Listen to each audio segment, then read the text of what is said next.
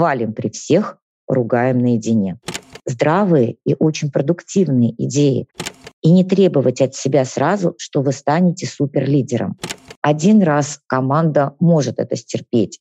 Современные люди страдают тем, что они работают до полного изнеможения. Вот по такому же принципу должен действовать и руководитель. Всем привет! На связи Газ Кампус, образовательный проект для бизнеса. Меня зовут Константин Иванов, я ведущий подкаста «Газ Кампус». Я говорю с экспертами в сфере логистики и бизнеса о том, как предпринимателям и управленцам усилить свои компании, улучшить продукт и качество услуг. Гости этого выпуска – HR-эксперт и консультант по управлению персоналом Анастасия Новоселова. За ее плечами 15 лет практики в российских и международных компаниях и больше 40 успешных проектов в области построения команд и управления людьми. Анастасия, добрый день. Добрый день. Сегодня мы поговорим о том, как сохранить контакт с командой даже в кризисные времена, как поддержать сотрудников и где брать силы руководителю. На YouTube-канале «Газ Кампус» вы можете посмотреть вебинар о том, как распознать в кандидате хорошего специалиста, почему важны не только компетенции сотрудника, но и его ценности, и о чем должен знать руководитель, чтобы сохранить ценные кадры в компании. Ссылку на вебинар мы оставим в описании. А сейчас я задам несколько вопросов Анастасии. Мой первый вопрос такой. Как и о чем нужно говорить с командой, чтобы люди не закрылись и не отстранились от работы? Э, отвечая на этот вопрос, самый главный принцип — это честность и открытость. С людьми нужно разговаривать так, как вы бы разговаривали сами с собой. Нужно говорить четко, ясно, просто и немногословно. Что интересует команду? Первое — это текущая работа и реальная ситуация в компании. Второе — это перспективы и видение будущего. Третье — это правила игры и правила взаимодействия. И четвертое — это то, куда компания идет в своем развитии и куда сотрудники идут вместе с компанией. На все эти вопросы у руководителя должно быть время и должны быть ответы. И тогда люди не закроются и не отстранятся от работы. Они будут понимать, что компания находится с ними в диалоге и будут открыты в ответ. Получается, ну, самый главный, наверное, секрет это быть максимально честным со своей командой. Совершенно верно. Честность э, — это залог того, что люди будут понимать реальную ситуацию, реальный объем задач и ожидания компании. Как правило, современные сотрудники хорошо умеют анализировать информацию и брать ее из разных источников. Поэтому скрыть ситуацию в компании все равно не получится. Лучше честность, открытость и ясный и понятный посыл к действию, что компания ждет от сотрудников и что она готова предоставить взамен. Анастасия, хочу спросить у вас как специалиста в управлении персоналом, как поддержать сотрудников? Вряд ли сейчас у компании есть возможность финансовой поддержки. Как еще можно это сделать? Отличный вопрос. Любая поддержка, в первую очередь, это эмоциональная поддержка. Как показывают исследования, финансовая поддержка зачастую работает не так эффективно, как управленческая и эмоциональная поддержка сотрудников. Она состоит, во-первых, из того, что руководитель замечает успехи сотрудника, замечает его старания. И здесь может действовать принцип «хвалим при всех, ругаем наедине».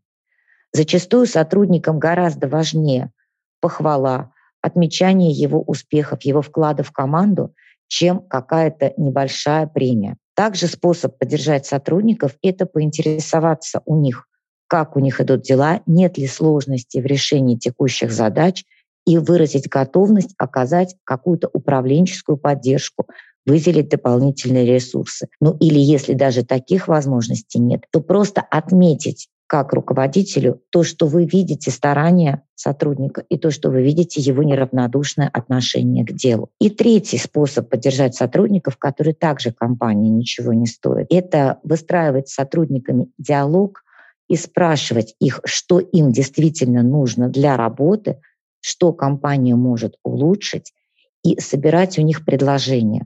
Современные сотрудники, как правило, люди достаточно креативные и у них могут быть здравые и очень продуктивные идеи, которые могут пойти на пользу компании. Это тоже форма поддержки сотрудников, так как это ставит сотрудника на одну доску с руководителями компании и повышает их статус в собственных глазах. Как поддержать команду, но не посадить ее себе на шею? Как найти эту грань? Да, действительно, Константин, грань очень тонкая. И сразу хочу сказать, что э, крайне мало есть таких идеальных руководителей, которые бы не впадали то в одну сторону этой грани, то в другую. Основной фактор, э, благодаря которому команда садится на шею, заключается в том, что руководитель перестает требовать с команды результаты. Как правило, э, руководитель, который сажает команду себе на шею, ему становится жалко требовать с людей, и он э, вместо того, чтобы требовать нужный результат с нужным качеством, он жалеет людей, входит в их положение, входит в их ситуацию, начинает делать работу за них. Здесь помогают инструменты операционного планирования и контроля. Не все руководители ими владеют, но этот инструмент как раз помогает выстроить тот барьер, который не позволит завалить работу в сторону вот этого сажания себе на шею. То есть команды должны быть четко прописанные задачи, четко прописанное распределение функционала, должны стоять сроки, в которые задачи должны быть выполнены, и должен был обязательно задан критерий результата, то есть критерий, по которому будет измеряться качество работы. И все это не просто должно быть продекларировано, а где-то должно быть либо записано, либо отражено, как-то оцифровано. И обязательно нужно руководителю контролировать это. Все остальное, то есть какое-то эмоциональное общение с сотрудниками, их поддержка, коммуникация с ними, может происходить вне этого поля. Но как только руководитель начинает осуществлять контроль, он должен его осуществлять строго в соответствии с тем списком задач и с теми критериями результата и сроками, которые уже были заявлены ранее. Если в команде это делается постоянно, а не время от времени, сотрудники понимают, что руководитель, с одной стороны, не даст не выполнить задач и обеспечит то, чтобы они работали, но с другой стороны, что он ценит психологическое, эмоциональное состояние людей в команде. Грань, конечно, сложно бывает выдержать, но нужно к этому стремиться. Допустим, я молодой руководитель, собрал себе команду, но у меня нету качеств э, и навыков, которые позволят мне справиться с своими задачами на раннем этапе. Может быть, есть какие-нибудь инструменты или советы, которые помогут мне, как руководителю, воспитать в себе эти нужные качества?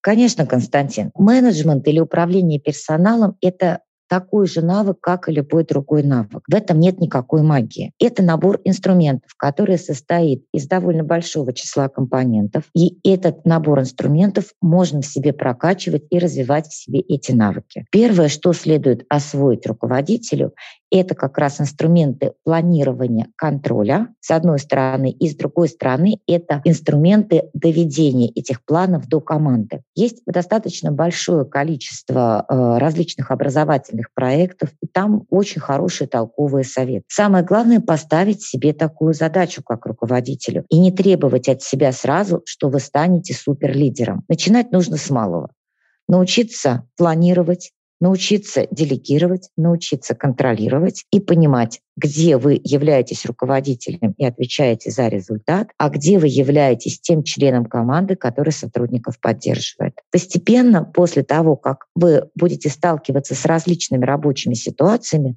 вы неизбежно будете делать ошибки. И это будет совершенно нормально. Главное не начинать себя казнить за эти ошибки, а садиться и анализировать каждую ошибку, задавать себе вопрос, что я сделал не так. И уже каждой конкретной ошибке искать какой-то обучающий материал, на просторах интернета. Там его великое множество. Как правило, проходить общий курс менеджмента оказывается чуть менее эффективно, чем делать такую динамичную работу над своими ошибками. Если построить технологию своего обучения вот этим навыкам руководства таким образом, то через 3-4 месяца вы увидите результат, и вы поймете, что руководить людьми — это не так сложно и страшно, как вам казалось вначале. Как найти время на разговор с сотрудниками? Если в условиях кризиса все нужно делать очень быстро. Да, это серьезная проблема, нехватка времени, тем более в текущих условиях. Как правило, э, мой совет — это обязательно со всей командой, чтобы была еженедельная планерка. На планерке вам будет гораздо проще и легче довести до сотрудников какую-то мотивирующую речь, сказать какие-то отдельные слова похвалы, отметить членов команды и, в принципе, донести те важные вещи, которые команда должна узнать. Если говорить про то, сколько времени нужно на планерку, то я рекомендую проводить ее в промежутке времени не более 40 минут, потому что больше уже теряется внимание. И это нужно в обязательном порядке запланировать себе в календарь, чтобы это было э, по расписанию в одно и то же время, в один и тот же день недели. Если говорить про разговоры с сотрудником такие более индивидуальные, то у сотрудников должна быть возможность написать вам по какому-то каналу. И они должны знать, это должно быть вашим правилом, что в течение не более чем двух-трех дней вы найдете время 5-10 минут для разговора с ними. Очень рекомендую в условиях современной нехватки времени сделать так, чтобы ваши сотрудники знали слово «срочно» и слово «экстренно». Слово «экстренно» — это должно для вас и для вашей команды означать, что вопрос незамедлительный. И тогда вы поймете, что у сотрудника действительно какой-то очень серьезный кейс или какой-то серьезный пожар. Если вопрос менее срочный и ждет, тогда вы можете легко отодвинуть этот разговор на чуть более позднее время. В условиях нехватки времени сложно спланировать свой день, поэтому пускай ваши сотрудники пишут вам оперативно по какому-то каналу связи, а вы уже в зависимости от статуса обозначенной ими проблемы будете назначать им возможность пообщаться с вами либо в этот же день, либо в течение двух-трех дней, либо в течение недели. Но вам нужно постараться обязательно выполнять то обещание, которое вы заявили относительно срока разговора. То есть, получается, здесь мы тоже смотрим в сторону как раз-таки открытости руководителя к своей команде. Да, безусловно. В моей практике были случаи, когда руководители теряли очень хороших работников, очень креативных и результативных ребят именно потому, что не могли выделить время в своем загруженном расписании и пообщаться с ребятами относительно проблем. Причем не проблем ребят, а проблем, которые имели отношение непосредственно к выполняемым задачам. Один раз команда может это стерпеть, но когда это повторяется регулярно, то команда начинает понимать, что руководителю они не важны. И руководитель может при этом сколько угодно угодно говорить хороших слов, умных, прекрасных и замечательных. Но если эти слова не подтверждаются действиями, а действие — это, например, готовность выйти с сотрудником на разговор, то тогда доверие команды к такому руководителю будет неизбежно падать. Что делать руководителю, если ему не хватает сил на поддержку самого себя?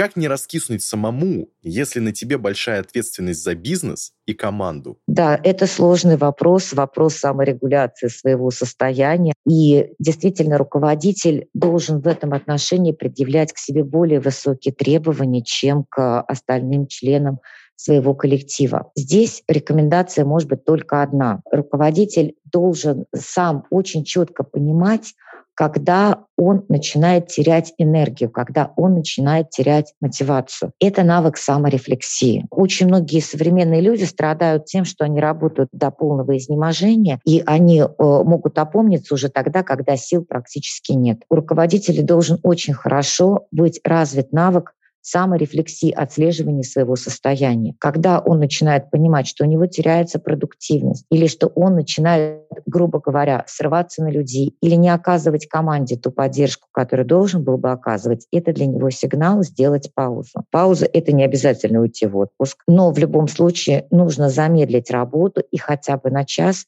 выйти из этой ситуации, посмотреть на нее со стороны, самому себе обеспечить поддержку, то есть найти те факторы, которые можно себе положительные проговорить о каких-то результатах, о каких-то успехах, возможно, какие-то ресурсные вещи, да, то есть то, что обычно человека греет и вдохновляет, и только после этого вернуться к работе. У вас очень точная формулировка «раскиснуть». Вот это раскисание происходит не потому, что человек устал, а потому что он, как правило, вовремя не заметил свою собственную усталость. И здесь я могу дать только тот совет, который мы всегда слышим в самолетах.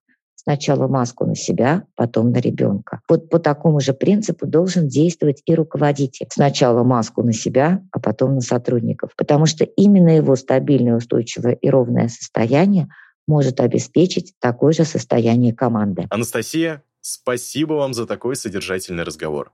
Уверен, нашим слушателям будет о чем подумать. Я благодарю вас, Константин, за возможность поделиться с нашими слушателями своими советами и рекомендациями. Вы задавали очень интересные глубокие вопросы, и в завершении хочу сказать, что работа руководителя — это ремесло. Да, оно сложное, да, оно очень во многом базируется на эмоциональном интеллекте. Но это ремесло, это набор инструментов. Его можно освоить в любых условиях. Самое главное это действовать постепенно, не требовать от себя слишком многого и непрерывно развиваться. И тогда у вас все получится в любое время и при любых обстоятельствах. Друзья, на сайте проекта «Газ Кампус» вы найдете статьи и вебинары обо всем, что может помочь вашему бизнесу не только выжить, но и развиваться в новой реальности. Если у вас есть вопросы, предложения по темам и спикерам, пишите нам в социальные сети проекта «Газ Кампус». Ссылки на сайт, наши соцсети и YouTube-канал в описании. До новых встреч. Всем пока.